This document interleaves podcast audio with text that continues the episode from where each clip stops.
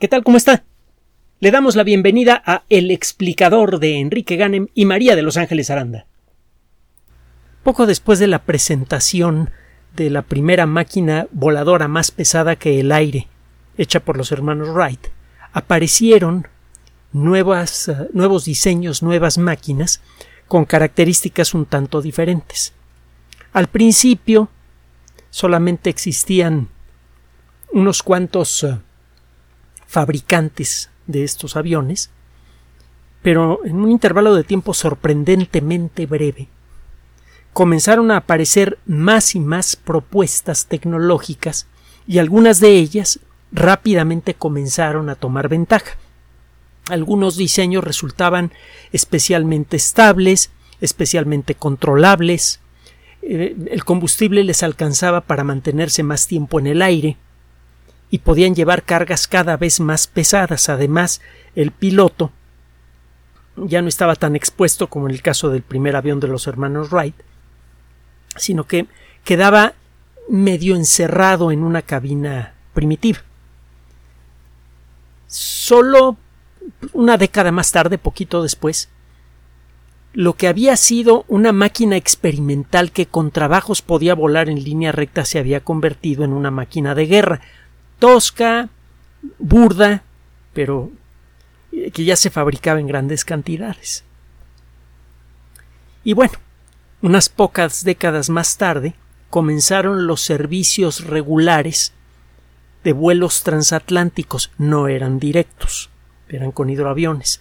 Pero bueno, una un par de décadas, quizá tres décadas después de la invención de la primera máquina voladora, miles de personas comenzaron a cruzar los océanos en aparatos que se consideraban imposibles de construir. Lo mismo pasa con cualquier forma de tecnología. Las primeras computadoras comerciales eran unos monstruos tremendos. Por aquí tengo todavía una placa y algunas otras cosillas de una de las primeras computadoras comerciales, una Univac 1. Estas máquinas ocupaban la superficie de una casa, el costo era verdaderamente absurdo, podía llegar a ser de 10 millones de dólares de aquella época.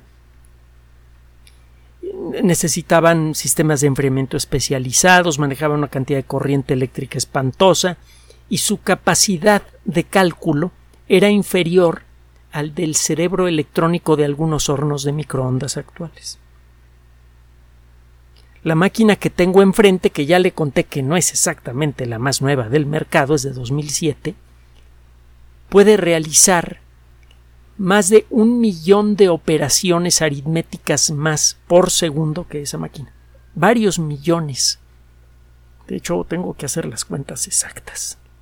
Anda cerca de los 100 millones de veces. Esta máquina es como 100 millones de veces más rápida que la Univac y es viejita.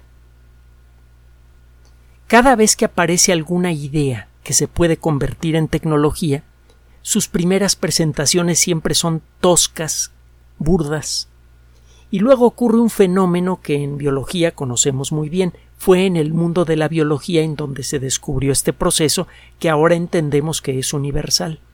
Cuando usted quiere llegar a la perfección en algo, por ejemplo, a diseñar el refrigerador perfecto, el único camino real el único camino que funciona para conseguir el refrigerador perfecto o casi perfecto, o la máquina voladora, o el tratamiento médico perfectos, es ensayar, fallar, ver por qué se falló y corregir el nuevo modelo. Esto se, eh, puede se puede establecer una equivalencia bastante directa entre este proceso ingenieril y el proceso natural de, evolución en los seres vivos.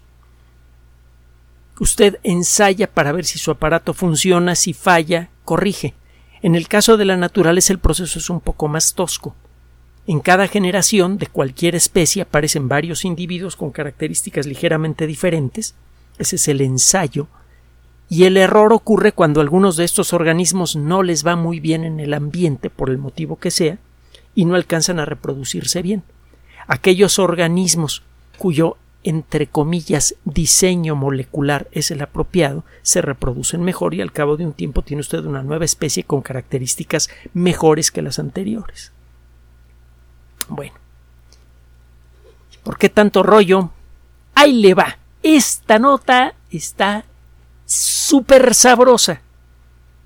Ya ve que nos dedicamos a coleccionar notas bonitas que nacen en revistas científicas. Existe mucha gente divulgando ciencia. Eso lo entendemos. Lo que nosotros buscamos es echarnos un, echarse un clavado en, los eh, artículos científicos, los artículos de verdad, los que realmente están reportando lo que sucede en la frontera del conocimiento y tratamos de presentarle a usted un resumen razonablemente entendible de lo que dicen esos artículos, para darle a usted una idea de por dónde se encuentran los extremos de la ciencia, en dónde está la frontera del conocimiento. Y salen unas cosas deliciosas. La ingeniería biomédica es una disciplina que viene desarrollándose desde mm, hace quizá unas cuatro o cinco décadas.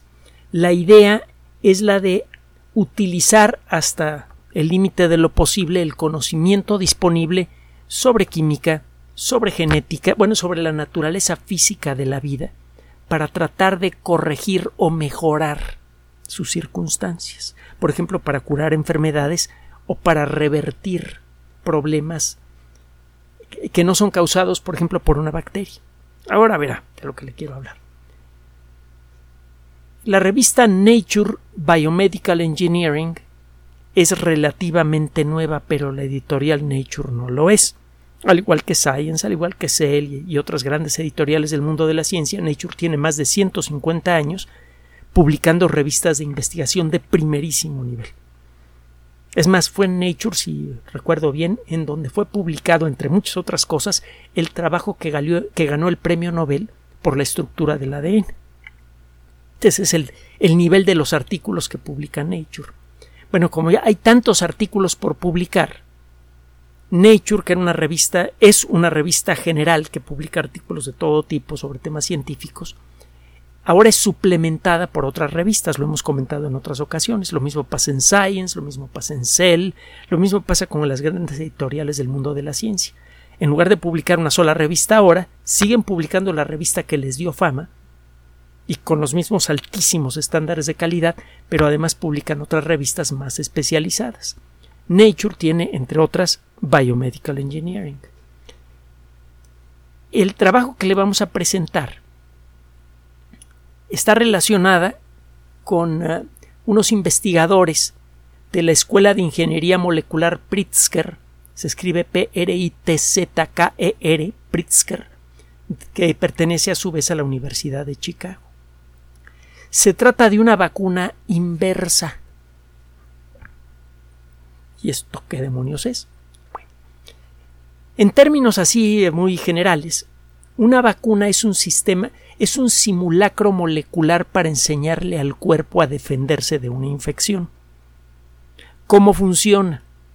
Usted le presenta al sistema inmune a través de una inyección, a través de algo que aspire usted por la nariz o de unos piquetitos en la piel, según el caso, usted le presenta al sistema inmune muestras de las moléculas que existen en la superficie de organismos infecciosos. Pueden ser las proteínas de un virus, pueden ser las proteínas que hay en la coraza externa de una bacteria. El caso es que usted le da una muestra de sustancias que solamente existen en los agentes infecciosos al sistema inmune y el sistema inmune aprende a reconocer a cualquier cosa que tenga esa sustancia y la ataca. El sistema inmune aprende a atacar a cualquier presentación de esa sustancia.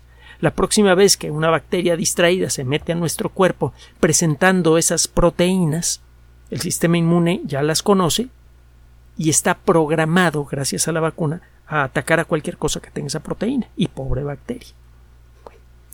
¿Qué es una vacuna inversa?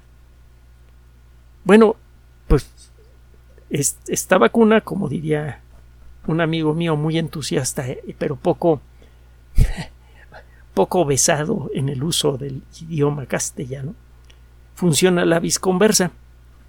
Resulta que usted le presenta una molécula al sistema inmune para decirle, oye, no ataques a cualquier cosa que tenga esta sustancia.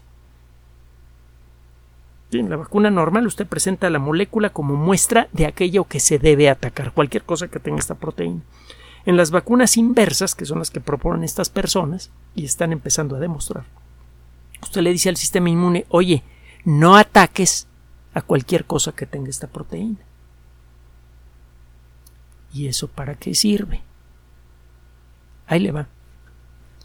Tiene tiempo que existen muchas enfermedades graves que pueden o fastidiar mucho a sus víctimas por años o pueden inclusive acabar con sus vidas. Tiene usted el caso de la esclerosis múltiple, la diabetes tipo 1 y la enfermedad de Crohn. Son enfermedades en donde el sistema inmune empieza a destruir alguna parte de nuestro cuerpo. La esclerosis múltiple involucra eh, efectos negativos en el sistema nervioso. La diabetes tipo 1 implica la destrucción de las células del páncreas que producen insulina. Y la enfermedad de Crohn implica la destrucción de las células que se encuentran en la superficie del intestino. En todos los casos se producen condiciones de salud muy graves que eh, dificultan mucho la vida del paciente, le, producen a veces mucho sufrimiento, la enfermedad de Crohn, por ejemplo, es terrible, la esclerosis múltiple ni le cuento, y en muchas ocasiones terminan con la vida de los pacientes. Se ha buscado la manera de darle la vuelta a este problema. Por ejemplo, con sustancias que modulan el comportamiento del sistema inmune. Usted puede hacer que el sistema inmune ya no produzca una reacción tan fuerte, que, que, se tranquilice, pues. Para eso son los antiinflamatorios. Una de las primeras señales físicas de que nuestro sistema inmune está activado es la inflamación, sea en algún rincón de nuestro cuerpo o un proceso general de inflamación, que a veces no es tan obvio a simple vista hasta que se hace una prueba de sangre. Las sustancias que se utilizan como antiinflamatorios mm, tienen en general una serie de problemas cuando se usan de manera regular que a veces son tan terribles como los males que pretenden curar. Ahí tiene usted el caso de la cortisona y sus derivados. Estas sustancias son muy buenos, son muy buenas inmunomoduladoras. Son sustancias que sirven para modular le hace controlar al sistema inmune para que le baje a, su actividad. El problema es que cuando usted utiliza los derivados de la cortisona, está jugando con la señalización molecular que hay entre las células del sistema inmune. Si este jugueteo lo hace mal, y es muy fácil equivocarse, el sistema inmune puede descomponerse. Una persona que recibe terapia con eh, derivados de la cortisona por mucho tiempo o de manera descontrolada puede desarrollar inflamación generalizada del cuerpo, es fácil que desarrolle diabetes, es fácil que desarrolle problemas como consecuencia de la diabetes que desarrolle problemas de la vista, que empieza a tener problemas circulatorios y empieza a tener gangrena incluso. Es fácil que una persona eh, con estas eh, con, esta problemática tenga problemas serios de la piel, dolores que no se calman con nada en las articulaciones, en, dolores musculares en las extremidades que llegan a ser muy, muy fuertes. Eh, también la cortisona puede producir eh, eh, presión arterial elevada y esto favorece el desarrollo de coágulos que pueden llegar a causar un derrame cerebral, eh, el bloqueo de alguna arteria en los pulmones, eh, un ataque cardíaco. El, caso de la cortisona y sus derivados es bien conocido para los médicos y es algo verdaderamente terrible. Se, siguen usando los derivados de la cortisona, pero con mucho cuidado, siguiendo un proyecto muy específico. Si alguna vez tiene usted que recibir tratamiento con derivados de cortisona, hágale caso al médico y anote con cuidado todas las instrucciones que le da. Seguramente le va a decir, mira, tantos días te tomas un cuartito de pastilla, luego tantos días media pastilla, tantos días tres cuartos. Hágale caso. tanto para iniciar el tratamiento como para terminarlo. Estos tratamientos ni se inician de golpe ni se acaban de golpe. Y en ocasiones el médico le pedirá ciertos análisis de sangre. Hágaselos, por favor. Con derivados de la cortisona no se juega. Ahora, los derivados de la cortisona pueden por un rato disminuir la actividad del sistema inmune. Pero una enfermedad como la enfermedad de Crohn permanece activa por décadas. No puede usted utilizar cortisona por décadas. Ni otros antiinflamatorios, porque muchos antiinflamatorios no interrumpen la actividad de las células inmunes que están atacando a nuestro cuerpo. Porque resulta que entre esas células inmunes se encuentran también las que nos protegen de otras enfermedades. Si usted apaga todas las células del sistema inmune, usted produce un SIDA artificial con las mismas consecuencias. No, la medicina actual no tiene, o quizá debería decir no tenía, forma alguna de apagar la actividad únicamente de las células que están atacando a nuestro cuerpo, en el caso de una enfermedad autoinmune.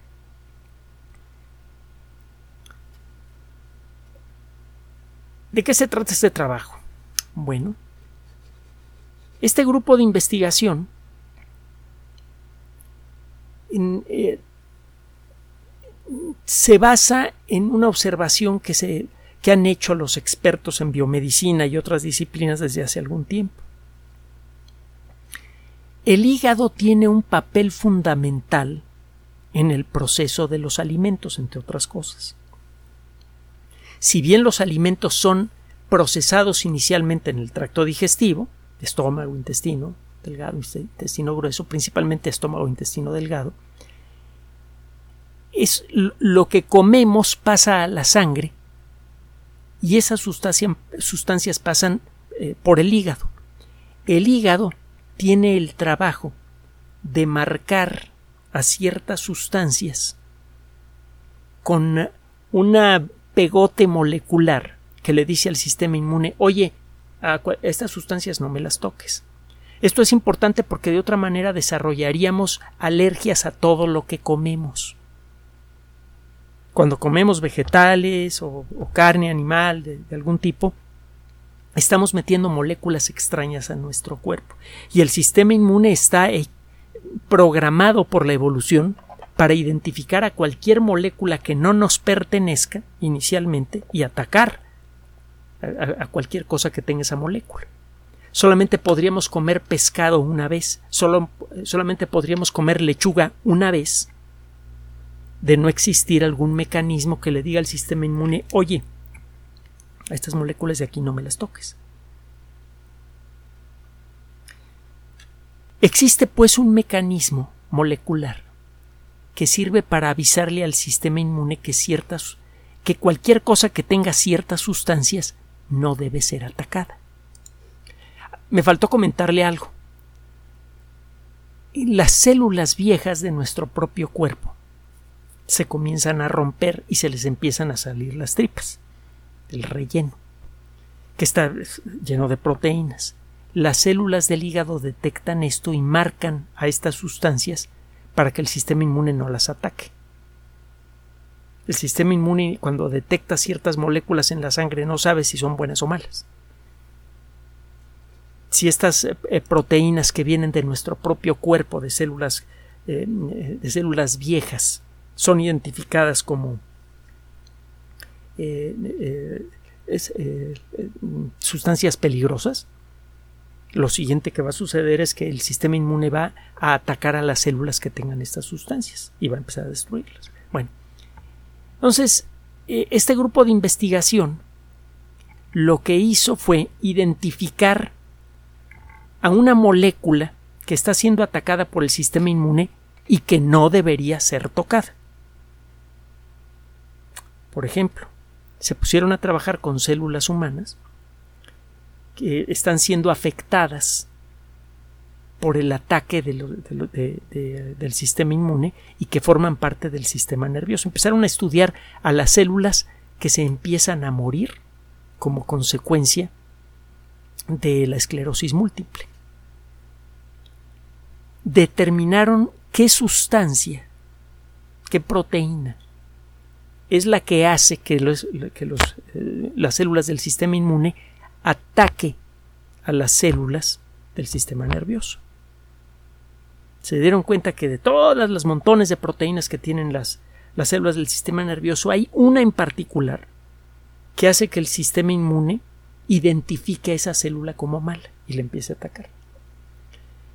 Luego toman esa molécula, una copia de esa molécula, y le pegan un fragmento molecular casi igualito a la etiqueta molecular que el hígado rutinariamente le pone a las sustancias que deben ser dejadas en paz por el sistema inmune.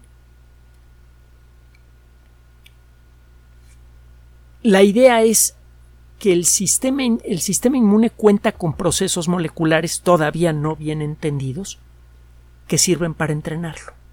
Si usted le, da unos cuantos ejemplos de la proteína de pico de SARS-CoV-2 al sistema inmune, eso es lo que se consigue con las vacunas modernas, el sistema inmune aprende a reconocer esa proteína y atacarla.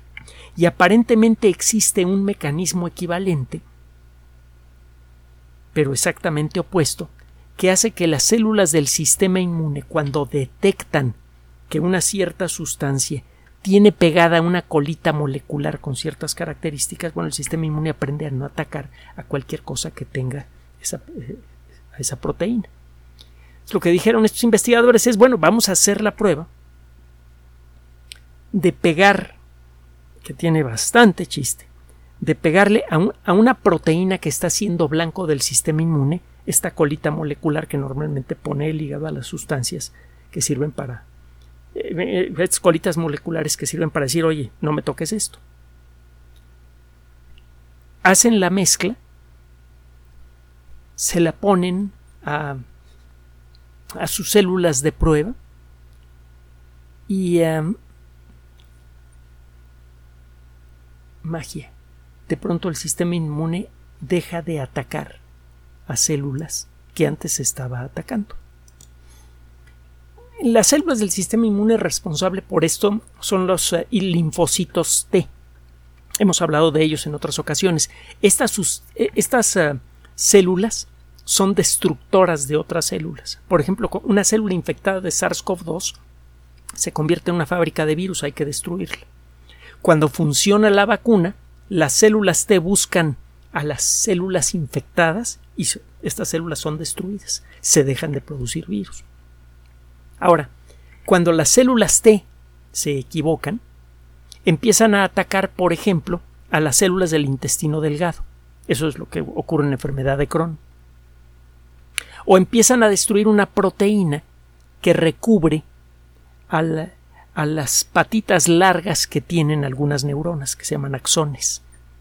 Esta cubierta hecha de una proteína que se llama mielina, bueno, de una sustancia que tiene allí su, historia, otro día platicamos de ella, que tiene eh, mielina. Si usted quita la mielina que está alrededor de estas fibras largas que salen de algunas neuronas, la neurona ya no puede hacer llegar sus señales a las siguientes neuronas. Se corta la señal entre neuronas. Este proceso sucede gradualmente y por eso las personas con esclerosis múltiple empiezan a perder movimiento y la capacidad de controlar los pocos movimientos que le quedan. Bueno, en el fenómeno que le mencioné que tiene que ver con el hígado se llama tolerancia inmune periférica. Si usted le pega alguna molécula que, está, que ha llamado la atención del sistema inmune una pequeña cadena de, átomos que se llama N-acetil-galactosamina, que es una de las muchas moléculas que pertenecen a la gran familia de los carbohidratos o azúcares, N-acetil-galactosamina, el sistema inmune se detiene. Deja de atacar a cualquier cosa que tenga esa proteína. Así como aprendió a atacar equivocadamente, por ejemplo, las células del tracto digestivo, las células del intestino delgado, el sistema inmune reaprende a no atacarlas si usted le da le presenta a las células T un montón de moléculas como las que hay en la superficie de las células del intestino delgado, pero eh, les pega además esta colita molecular de N-acetilgalactosamina. El proceso platicadito es sencillo. El hacer el trabajo fue bastante pesado. Lo que consiguieron estos investigadores en en pruebas de laboratorio con células individuales porque todavía no tienen permiso de hacer pruebas en seres humanos, ni quieren hacerlas en este momento, van a empezar pronto, ahorita llegamos a eso, lo que consiguieron con células humanas en el laboratorio es que los linfocitos T dejaran de atacar a las células del páncreas o a las células del intestino delgado o a las o, a las cubiertas de mielina de las neuronas. Si este proceso lo pueden repetir en seres humanos, van a poder curar la esclerosis múltiple, la diabetes tipo 1, la enfermedad de Crohn y probablemente, subrayo, probablemente, muchas otras enfermedades autoinmunes más, si no es que todas. Ahora, por favor, busquen en la Wikipedia el término enfermedades autoinmunes y vea de qué tamaño es el problema. La lista de enfermedades autoinmunes ya incluye más de 100 entradas. y muchas enfermedades autoinmunes son graves de una u otra forma. Por ejemplo, la artritis reumatoide puede dejar sin movimiento a una persona y, sumida en un dolor espantoso. Todo eso empieza a verse la muy clara posibilidad de poder no tratarlo, curarlo.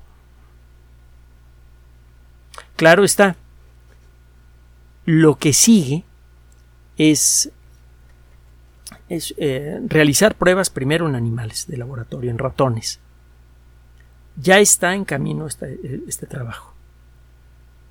Y algunos estudios preliminares sugieren que sí funciona la técnica en ratones. Luego vienen las pruebas de fase 1, em, que ya han sido hechas pero de otra manera diferente.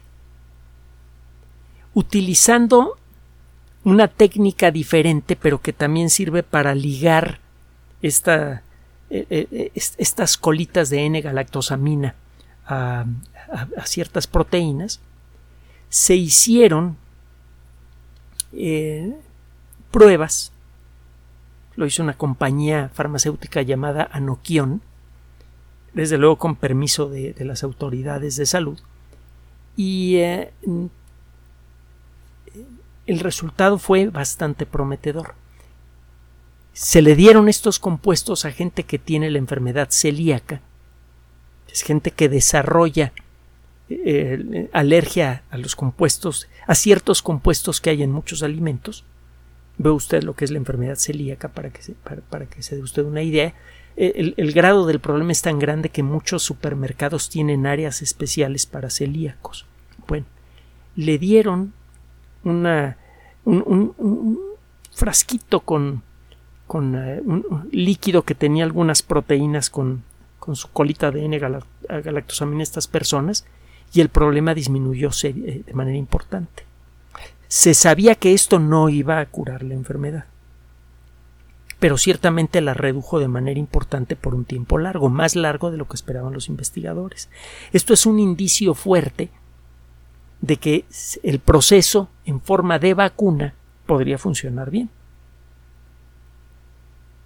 si usted inyecta una cantidad importante de moléculas cuidadosamente construidas que tengan esta estructura, la proteína que está siendo atacada por el sistema inmune y la colita de N-galactosamina, el sistema inmune debe aprender a respetar a esas moléculas. Al cabo de unas semanas de la, la inyección o serie de inyecciones, el sistema inmune podría olvidarse de atacar a esas células. Ahora vamos a suponer que la vacuna no es de larga duración. Eh, esto tiene algunos vericuetos y parece que ya estamos entendiendo mejor por qué algunas vacunas necesitan refuerzo. Y es probable que esto que a esto se le pueda dar la vuelta. Parece que las nuevas generaciones de vacunas anti-COVID, por ejemplo, van a tener una duración mucho mayor, porque ya estamos empezando a entender por qué algunas vacunas necesitan refuerzo. Entonces, vamos a imaginar que la sale una, una antivacuna o una vacuna reversa, una vacuna inversa, contra la enfermedad celíaca. Y le dicen, oiga, se tiene que poner la inyección una vez al año para que esto funcione. Si usted tiene la enfermedad celíaca, se va a poner la inyección cuando vea la diferencia. Si usted tiene artritis reumatoide, se va a poner la inyección. Si tiene diabetes tipo 1, si tiene esclerosis múltiple, desde luego que se va a poner usted la inyección. Entonces, aunque esta terapia, al igual que algunas vacunas eh, eh, anteriores, no ofrezca una cura definitiva, eh, a menos que se apliquen dosis de refuerzo, aún así es un notición gigantesco. Por muchos años nos han preguntado en este espacio qué avances hay con respecto a la esclerosis múltiple y todo lo que podíamos hacer era leer algunos resultados de algunos trabajos de investigación medio abstrusos y, y poco prometedores. No, eso ya se acabó. Ya se abre una ventana. Ya estamos viendo un camino muy claro que trataremos de recorrer y que promete ofrecer la primera terapia efectiva contra enfermedades autoinmunes, que no solo ataca a los efectos de la enfermedad, sino a sus causas. De continuar por este camino, de aquí a tres o cinco años, muy probablemente muchas de estas enfermedades autoinmunes, sobre todo las más terribles, comenzarán a ser blanco de la ingeniería biomédica. Y si esto sigue por este camino, bueno, recuerde usted que una de las enfermedades más terribles de toda la historia, una que acabó con la vida de casi 500 millones de personas como mínimo, la viruela, fue desvanecida de la superficie de la Tierra con la ayuda de una pequeña aguja. Lo mismo podría suceder con otras enfermedades como la esclerosis múltiple. ¿Qué le parece? Gracias por su atención. Además de nuestro sitio electrónico www.alexplicador.net, por sugerencia suya tenemos abierto un espacio en Patreon, el explicador Enrique Ganem, y en PayPal, el explicador patrocinio por los que gracias a su apoyo sostenemos este espacio. Puede usted descargar gratuitamente estos audios en formato MP3 en Spotify y en iTunes como El Explicador sitio oficial y en SoundCloud como El Explicador y con formato de video en YouTube en El Explicador sitio oficial. Recuerde nuestras redes sociales de siempre, Twitter Enrique-Ganem y en Facebook Enrique Ganem sitio oficial, El Explicador y los grupos que usted ya conoce. Finalmente, el explicador siempre somos María de Los Ángeles Aranda y Enrique Ganem. Gracias.